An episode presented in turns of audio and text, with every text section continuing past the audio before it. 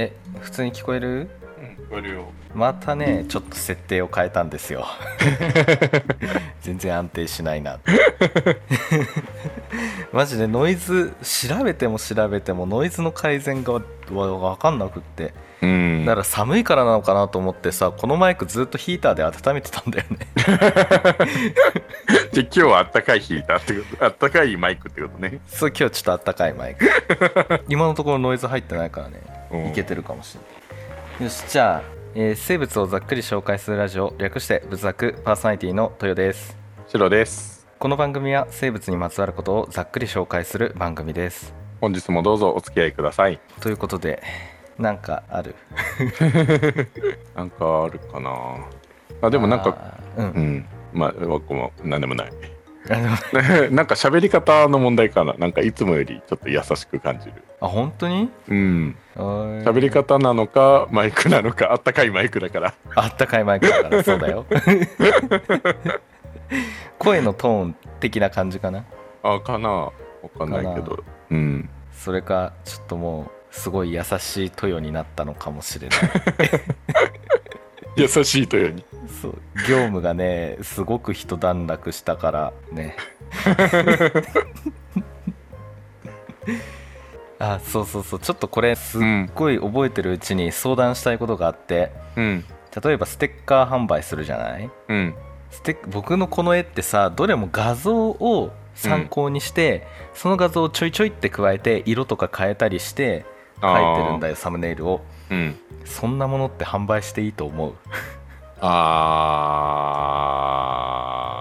ー元があるからってことだよね。うん元がまあ自分的にその変えてるけどでもその画像と僕が描いた絵をバチってやると多分89%ぐらいマッチすると思うんだよね ああどうなんだろう。ちょっと調べてみないとかな。うんそれ僕今日ねちょっといろいろ調べてるんだけどうん。その人物とかキャラクターを模して描いたらダメですよ。ってしか出ないんだよ。うん。だけどさちょっと前のニュースでさっていうか墓場のラジオでも言ってたけどさうん。なんか写真を絵にしてうん。なんか誰かの写真をその絵画っぽく絵にしてうん。販売してたらすげえ叩かれた炎上したってあったじゃん。だけど炎上なんだって思って、うん。うん、多分キャラクターとか著作権とかかかってるものに関してはうん。非常にこう法律に触れるけどうん。その個人が挙げたものって一応まあ著作権的なものがあると思うけど、でもそんな違法じゃないのかなって思う、まあそうだろうね。別に多分その人の利益を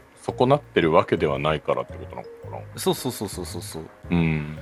やだからどこまで OK なんだろうって思って確かに。だから例えばメガスクイドよメガスクイドああれってさドゥーガル・ディクソン氏が考えた生物でしょ？あそうだね。確かに。あれはキャラクターとかに入るのか？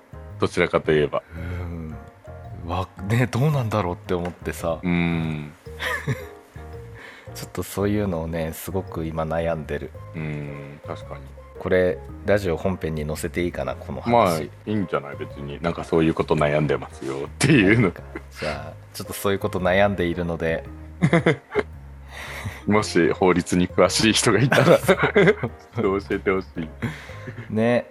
うん、いや、うん、画さ一応画像は参考程度にしてるんで、うん。写してるわけじゃないんですよね。うんでもコモドオオトカゲとかあだからさ僕あの描いてる風景載せてるじゃん。バーって自分で、うん。だから写してないっていうのはそれで証明できるああそうだね。コモドオオトカゲとかは普通に写真をバンってやってその写真薄くしてなぞって描いたからあれは完全にダメだと思うんだけどうん。でもそういうそれ以外は、確かに他のは別にそうだよね。うん、うん。もう本当に究極本当に本当のオリジナルって言ったら島民の熊の絵ぐらいしかあれオリジナルじゃないんでああれは何にも見て書いてないから。僕たちステッカーは島民しかあじゃああれでいいですよ。あのうちの猫は使ってもらって構いませんので。そうだそうだ。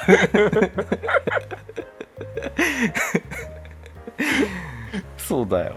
はあちょっと困ったなって。いやだってなんか見なきゃさ書けないじゃなうい、ん。ね。確かにね。DNA のやつとかだったらいけんじゃない ?AT あうんうん。そう。だだ だけど僕はあれをそもそもステッカーにしようと考えたことはなかった。まあそうだよね。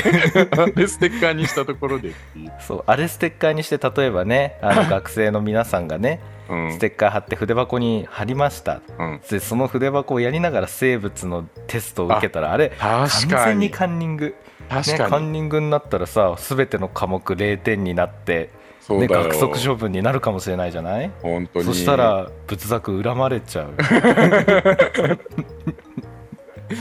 誰かに恨まれたくはないですよね。確かにね そんな恨まれ方嫌だけどね。そう。そう考えると進化のやつとかはもうなんか完全アウトだよね。完全アウトだねあれは。ライチュウとウォーグレイモン乗っちゃってるからね。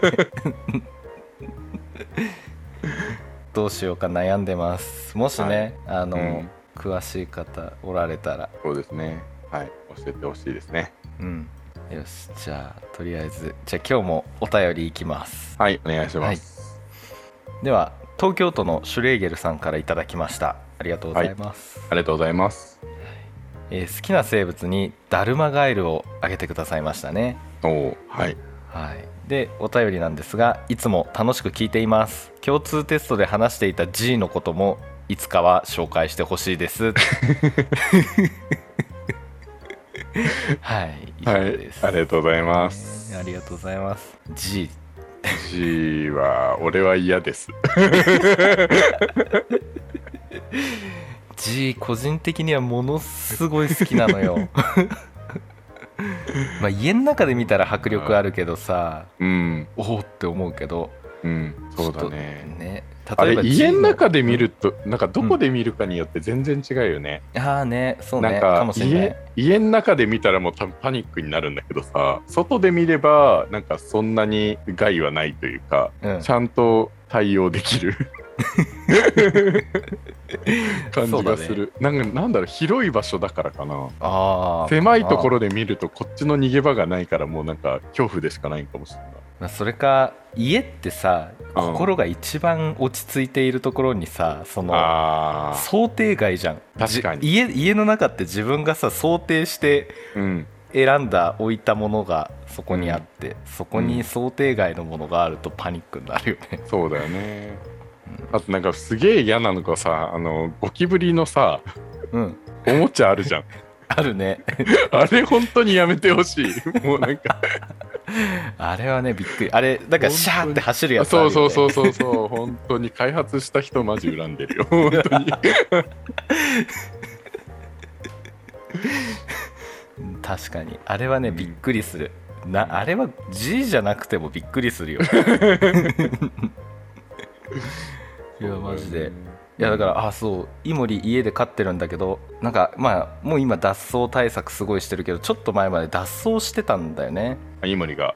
そう、うん。で脱走してなんかフローリングにさうん。黒い物体がポツンってあってさ心臓止まるほどびっくりする。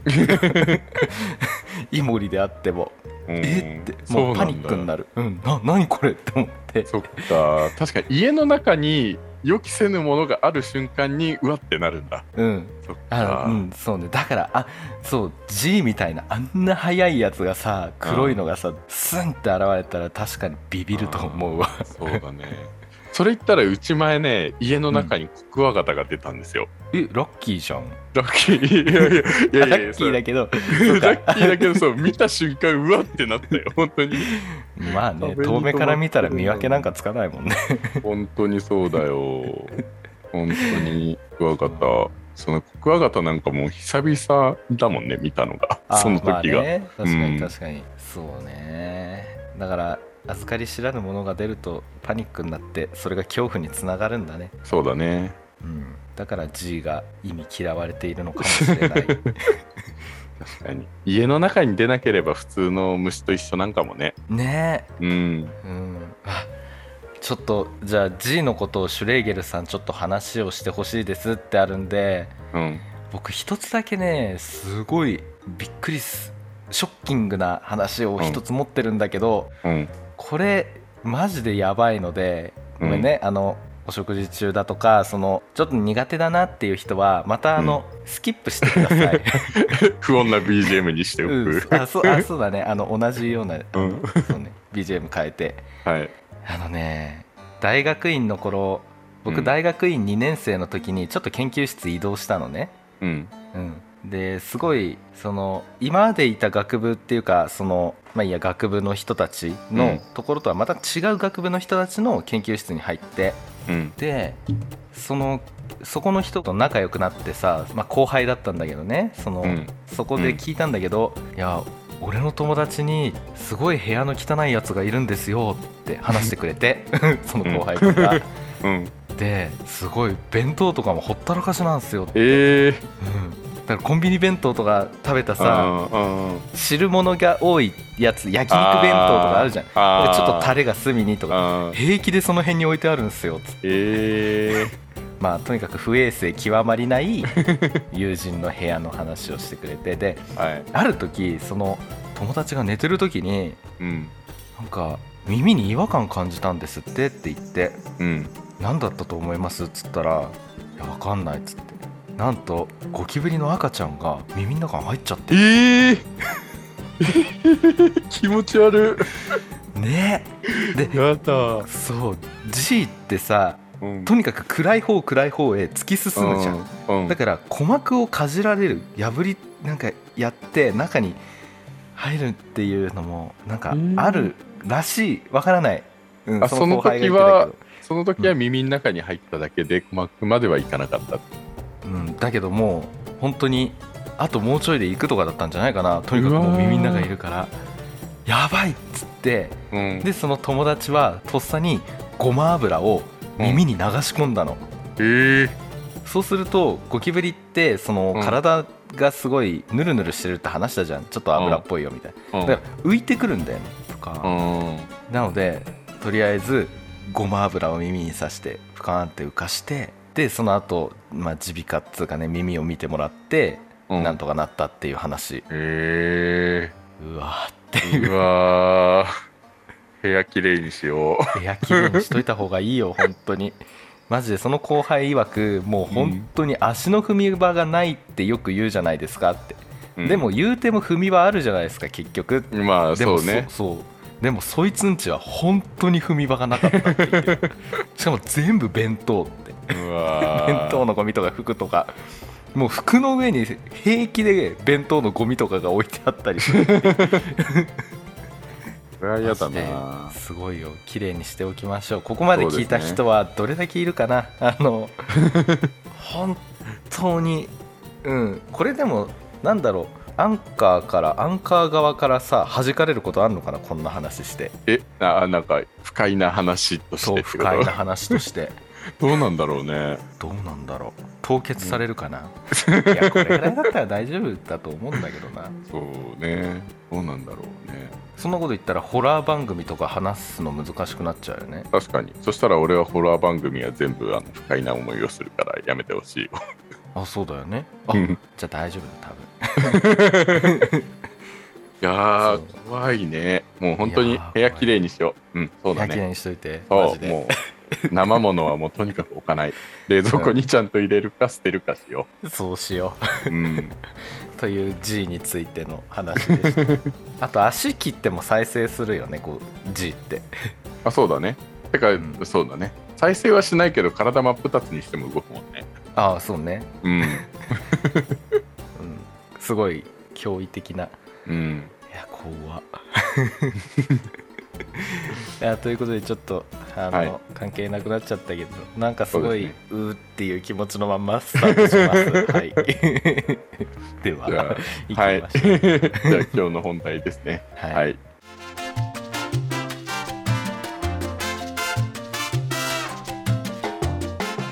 じゃあ今日は何を紹介するんですか？今日はシュレーゲルさんからお便りでいただいたダルマガエルについてざっくり紹介します。はいお願いします、はい。ダルマって結構いろんな生物についてるかもねって思った。うん。ああだるま。だるま？これカント君とやったダルマザメがああ確か一に確かに。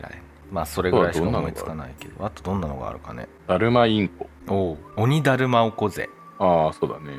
トゲだるまガレイ。えだるまメダカ。ー、あいっぱいいる意外とやっぱいるね。いるねパンダだるまハゼ。おおパンダなのかだるまなのか。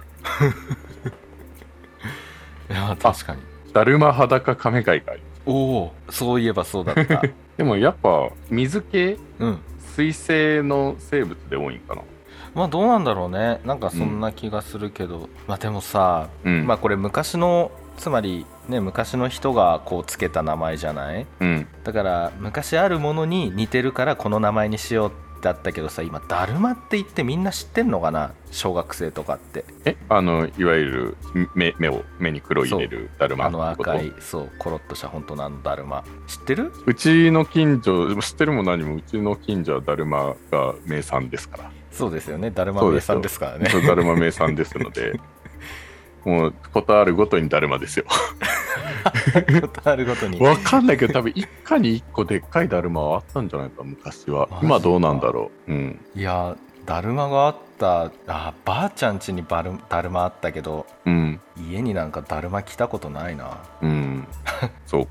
うんだるまね。あ、見たことはあるんじゃない？選挙とかでさ、映るじゃん。選挙の様子、選挙の事務所とか映ればさ、そこにだるま置いてあるし、あ確かに。こ選挙。あ確かにね。だから、う、うん。ちびっこが「お母さんお母さん」っつって「あの赤いコロッとしたの何?」ってあれだるまって言うのよ」っ ていやでもさそのテレビを見てるかな？ちびっこが。確かに。そんなテレビ見てるちびっこはだるまぐらい知ってるよ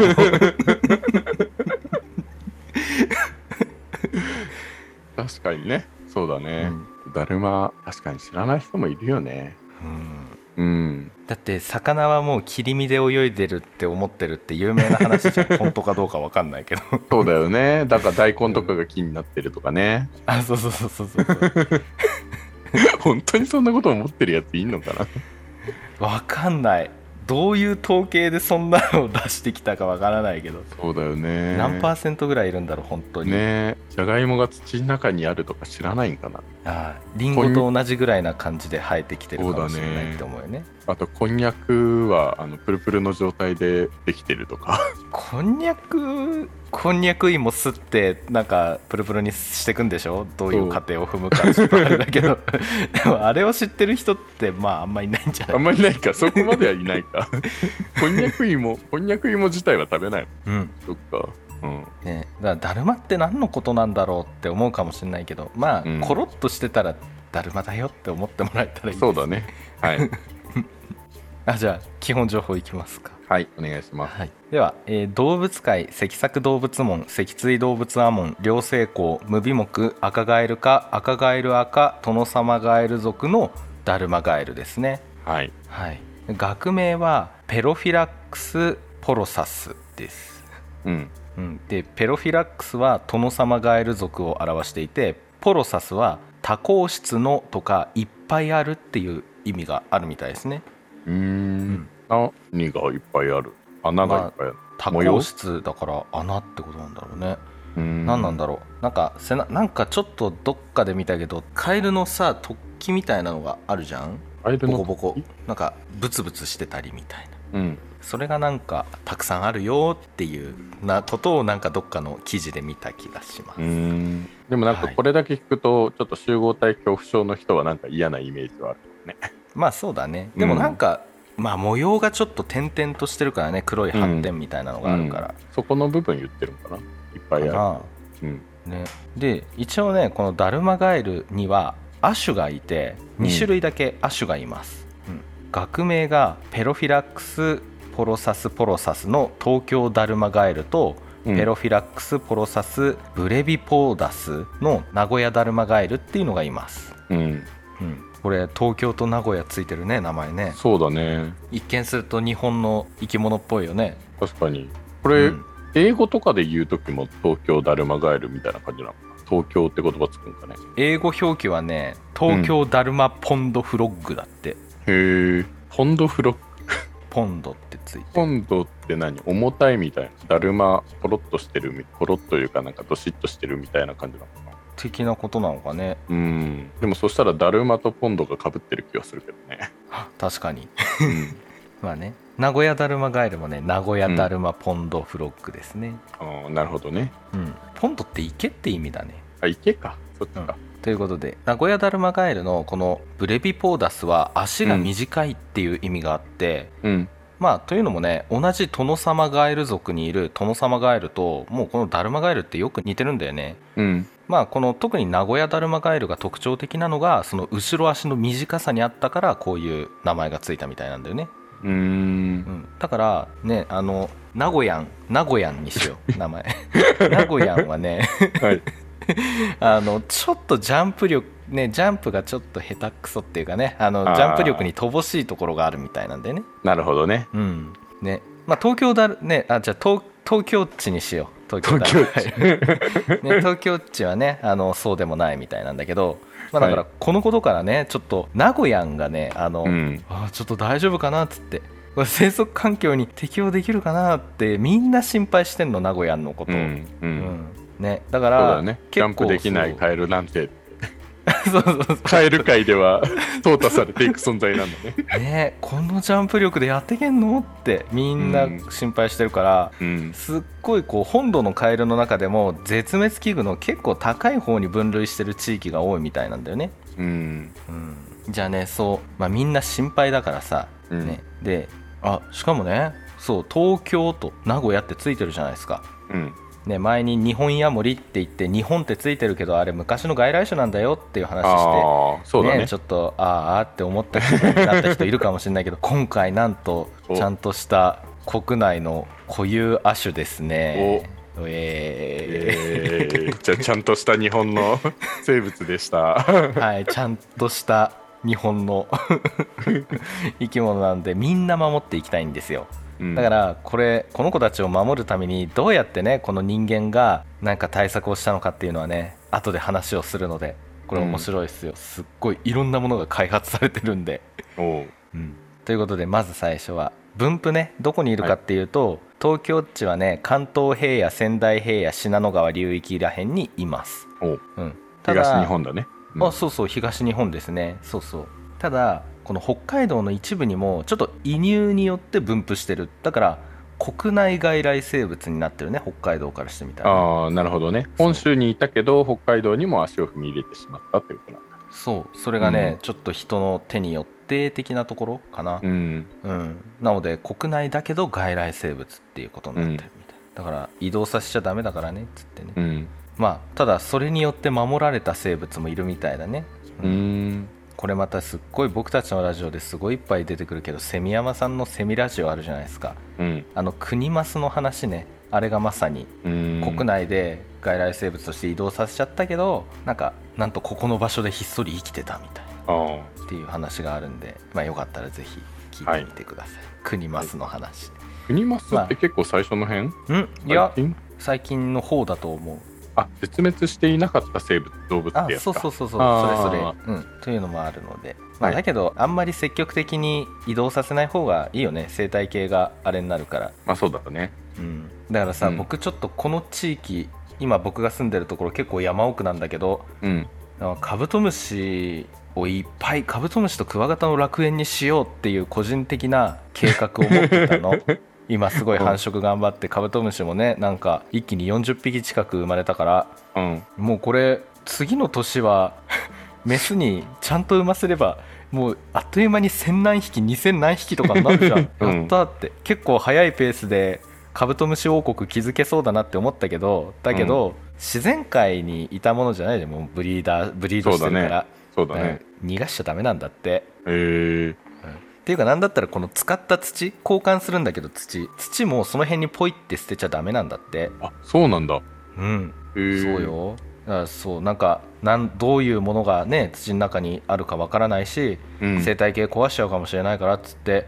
だから僕ね 交換した土をねまだ部屋の中に置いてあるんですよ。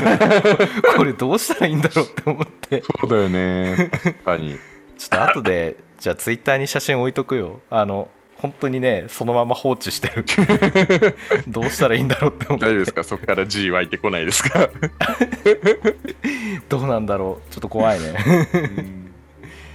いやーそう。だから本当はなんかそれでプランターで土で使ってなんかうん。育ててもいいし、ねうん。部屋の中で、うん。あとはもし捨てるんだったらもう本当にゴミ袋の中に入れてなんか処理をするみたいな方法があるらしいね、うん。だからその辺にポイってやっちゃダメだよみたいなうん。ね、そうそういうところでねちょっとこう余計なものを持ち込まないっていうのは大切なことなんですよね。ううん。ん、ということで。で名古屋っちはね長野県や東海近畿瀬戸内地方にいるらしいです。はい、はい。じゃあやっぱ名古屋なんだね。そうなんですよ。うんねということで本当に正真正銘のね日本固有亜種なんです。おめでとうございます。イエーイありがとうございます。ありがとうございます自分じゃない俺じゃないけどね。誰もガエルさん。ははい、い。よろしよろしくお願いします。く。よろしくお願いします。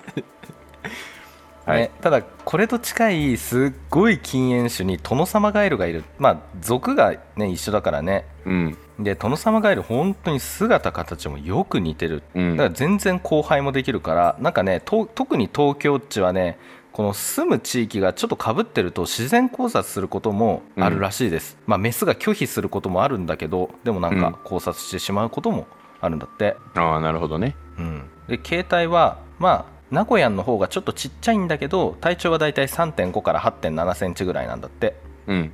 うん、で皮膚の表面には隆起が少なく比較的滑らかですよ。で、はい。口の先粉炭は尖ってます。シュッてね、で体色は背面が褐色や単褐色。で紫がかった褐色などで赤褐色の背側線と暗色の円形の波紋が入るけど、円形の波紋はつながらない個体が多いよ。何言ってんの、って感じ まあ背側線っていうのは背中のそ、まあ、脇腹の背中寄りの脇腹のところだと思ってほしいんだけど 背中寄りの脇腹のところ。はい。そうそこになんかこう、紫っぽい線がシュッて入ってるよみたいうん。な図鑑あるんだけどこうこんえカエル平気？大丈夫。平気だよねだってツイッターのあれにし,、してるもんね そうだね。そうこれここはいがこうスッてなってる、うん。という。で円形のねこう点々としたね、草間彌生さんみたいなねああいうデザインがね入ってるよっていうおしゃれだねっていう、はい。で で背中のね真ん中この中央に緑色、または灰色の灰中線。まあね背中のほんと真ん中のところにスッと綺麗な線が入ってます、うん。うん、ただ名古屋にはねこれがないものもいたりするそうですね。ああ、なるほどね。そうそうだからお腹でお腹側は白くて網目状の波紋が入ります、うん。うん、で後ろ足がちょっと短くってこの止まってる時にかかとが鼓膜に達しないみたいだねトノサマガエルは鼓膜の方まで後ろ足が届くみたいなんだけど鼓膜？そうあのあるのここに目の下あたりあ、そういうことね。この、なんか、足を畳んでる状態で、うん耳のあたりまで来るってことか。あそうそうそうそうそうそうああ、そういうことか。はいはいはい。で生態はこの低地にある流れの緩やかな河川や池だったり沼だったり湿うん原水田などに生息してます、はい。うんでもう半水生で水辺から離れることはまずないですねうん。うんまあ、両生類ですね。そうそうそうん。うでトノサマガエルと一応ねさっきトノサマガエルとこうかぶっちゃってる、ね、住む地域はかぶってるとは言いつつもちょっとうん。避けてるみたいなんだよね。そのうん。繁殖期とか、ね、重複しちゃったらしんどいじゃない、ね。うん。なので住み分けをしてるみたいだね、はい。で冬になると水の干上がった水田のこの泥の中とか藁の下などに潜って冬眠してるみたいだね、うん。うん、食性は動物食でこれ昆虫とかクモとか多足類貝類小型のカエルなんかを食べてるみたいだね、うん。うん、いやクモいっぱい食べてください。本当に。雲嫌いな。の。マジでクモ恐怖症。本当にクモが一番無理です僕。そうなんだ。昆虫あんなに好きなのに。うん。ムカデもすっごい好きなの。なんで？わからいやわか怖い。なんかめっちゃ怖いんだよね。多分怖いっていう表現が合ってると思うけど、でもなんか形容しがたいうん。気持ちがある、そうか。まあか無理無理無理ってなっちゃう、まあ拡大してみると確かに怖いよね。顔はうね、ん。そうね、うん。拡大なんかできないよ。だでっかい雲のガチャガチャがあって僕が大好きなシリーズのさ生き物大図鑑だっけな。うん、うん。ガチャガチャがあるんだけどそこに雲のガチャガチャがあってさ、うん。やろうかマジで悩んだけどやったやるんだ。すっごい隅の方に置いてある。それはやるんだ。やる。ねえ本当にサソリとかムカデすっごい好きなんだけどさうん雲だけはマジで無理なんだよね。そうか。だダニもちょっと嫌なんだよね。足8本でちょっとお腹の方膨らんでて雲っぽく見えるから、いや言ったっけ？今日なんか変な話しか思いつかないな。うん。あの大学院の頃かな。大学院1年生修士1年生ぐらいの時にうん。冬だよ。こたつつけてさ一人でテレビ見てたの、うんあの仮面ライダーがもうものすごいたくさんあるあの部屋覚えてる。覚えてますよ。あの大家さんが入ってくる部屋ね。大家さんが入ってくるあの仮面ライダーハウス。はい。これも後で写真載せとこう。すっごい今見てもよくあんなとこに住んでたなって思うぐらいあれはあれで汚いなって思って。ね仮面ライダーの生首しか置いてないみたいな棚もあって。そうだね。確かに。ねそうねうん、そう。でそこ座椅子でテレビ見ててちょっと、ごめんねちびっ子たち真似しちゃいけないけど座椅子とテレビの位置が多分1メートルないぐらいの距離だったんだよね。アニメに書かれるやつだね。テレビから離れて部屋を明るくしてみてください、そうだダメな、うん。ダメな生活だったんだけどさ。でなんかそうテレビ見てる時になんかうん。視界がぼやけるなーって思ってたの。うんでだから眼鏡だからさ眼鏡かなって思って、うん。拭いて拭き直して眼鏡かけても、俺まだちょっとテレビの映りが悪いなって思ってなんかねもよもよもよもよってしてんの。うん。なんだこれって思ってそのもよもよもよにピントを合わせてたらこの位置でこれぐらいの蜘蛛が糸ツーって天井から垂らして、足をこうモニョモニョしてたの。えー、心臓止まるかと思った 目の前まで来たんだ。目の前まで本当に目のここれぐらいの位置1 0ンチないぐらいの位置でもよもよしてるからピントが合わないんだようん。ねテレビにピント合わせてるから。うん。だから認識できなくて。テレビのなんかだと思ってたんだよね。ああなるほどね、そっか。いやでも目の前に雲来られたらそれは恐怖かもしんない。恐怖でしょマジだよね。もう多分人生で一番叫んだと思うもうその後もうスプレー吹きかけまくってねなんとか退治したけど。ゴキブリや手で掴むのに。そうそうそう。もう冷静さを書いてたからさもう とにかくスプレーをブシューってやって。外に逃がしてあげたらよかったんだろうけどそもうそんな余裕はないからさ、うん。ごめんねって思いながら。ごめんねって思ったのはその戦いが終わった後なんだけど もう戦ってる間はそれどころじゃないもんね。それどころじゃない。もう本当に。そうか。俺あれで寿命本当に5年ぐらいなくなってしまったと思うもん。すっげえ怖い。何の話してんだっけ？今日は。雲を食べるよっていうところだね。ねだからカエルくんたちにはすっごい頑張ってもらおう。ね。そうだね。ねあの、はい。じゃないと1億年後哺乳類は雲の家畜になってるんでね。ドゥーガル・ディクソン氏によると。そうだそうだ。ね。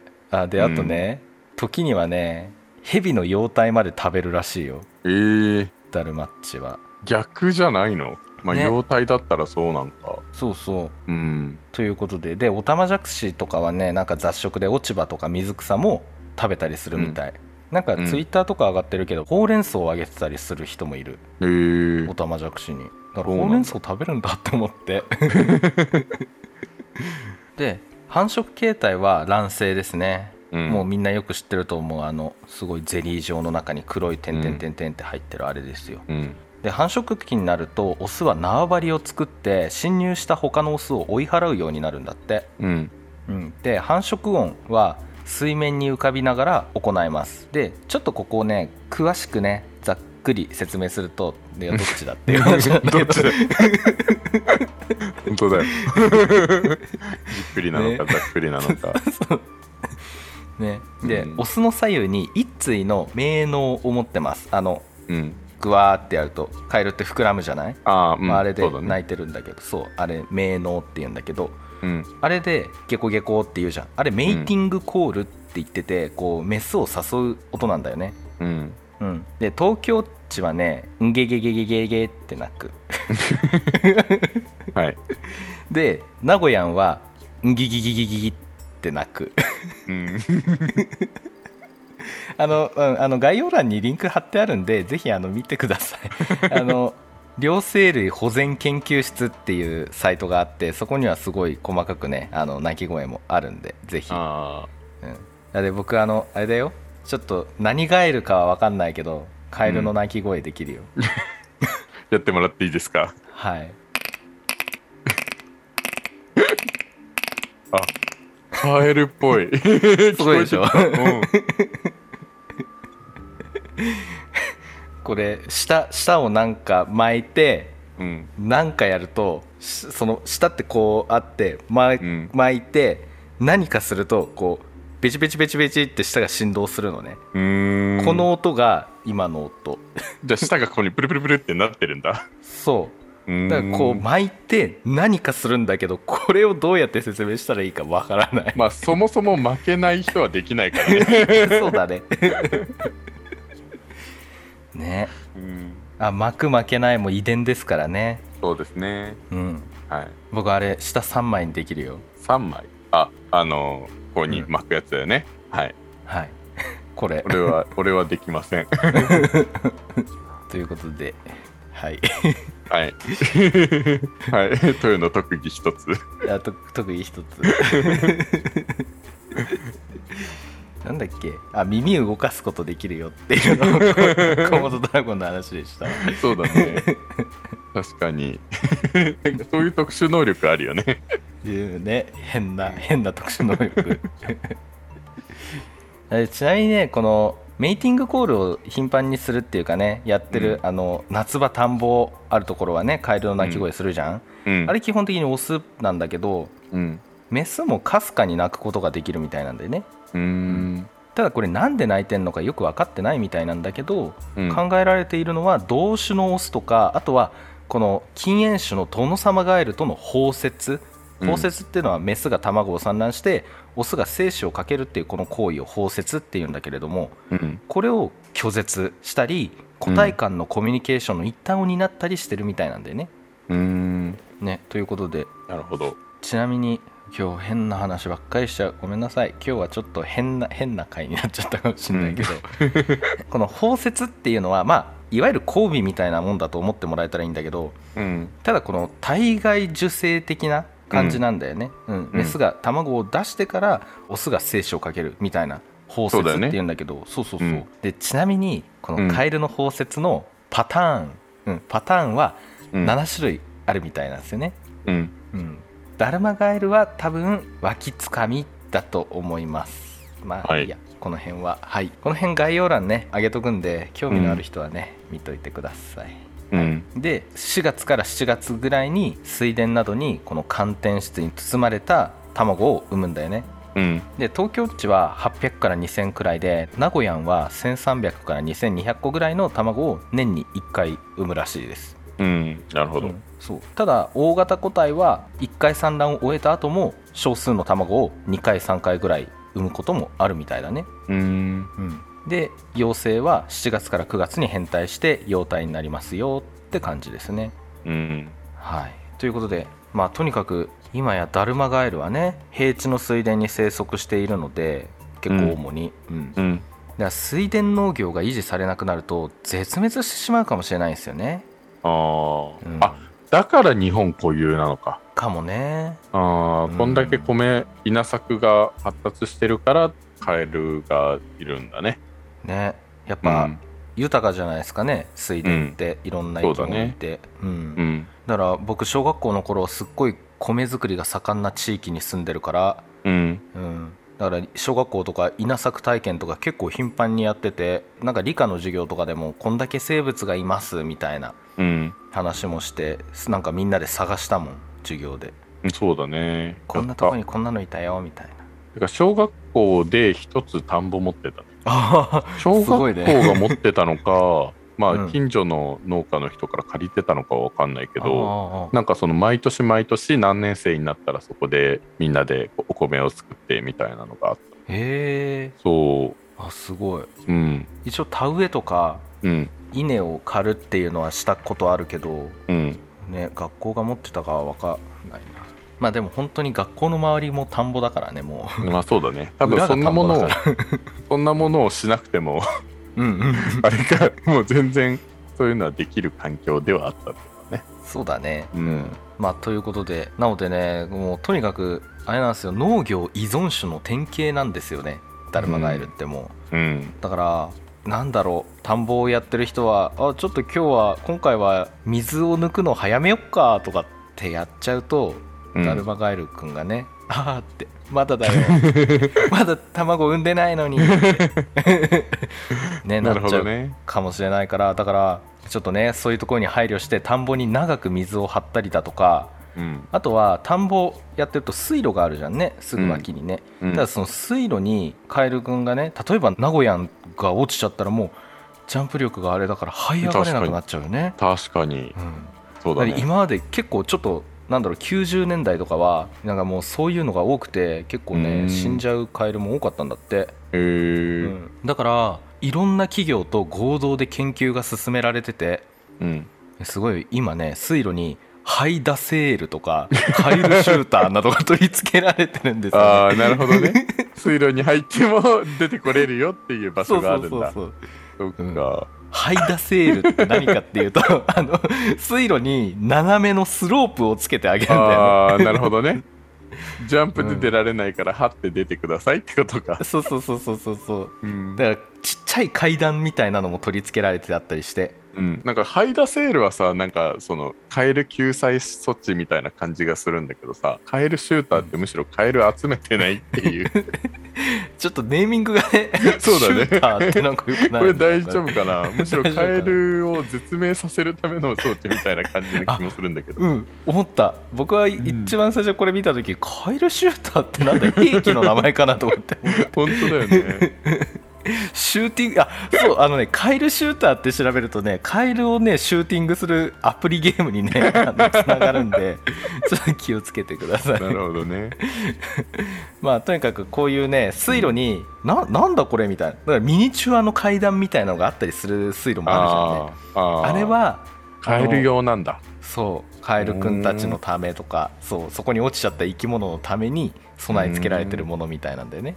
うーんだから僕これ調べてちょっと長年の謎が解けた感じがする、うん。ああれってそういうことなんだっていう。そうそうそうそうそう、そう。だね。うん。なんだこれっつって。ここに坂つけなきゃいけないほど足腰の悪い人は田んぼやらないんじゃないかなとかって思ってたの。なるほどね。人間のためじゃなかったっていう。うん。まあこれは主に京都とかでやられてるのかな。ちょっと分かんないけど、うん。うん確かに近場であんまりそういうのを見ないなって思って。うん。ということで、はい。まあ、テクノロジーと自然を融合させてねいろんな生き物を守っていきましょうねって感じです、はい、はい。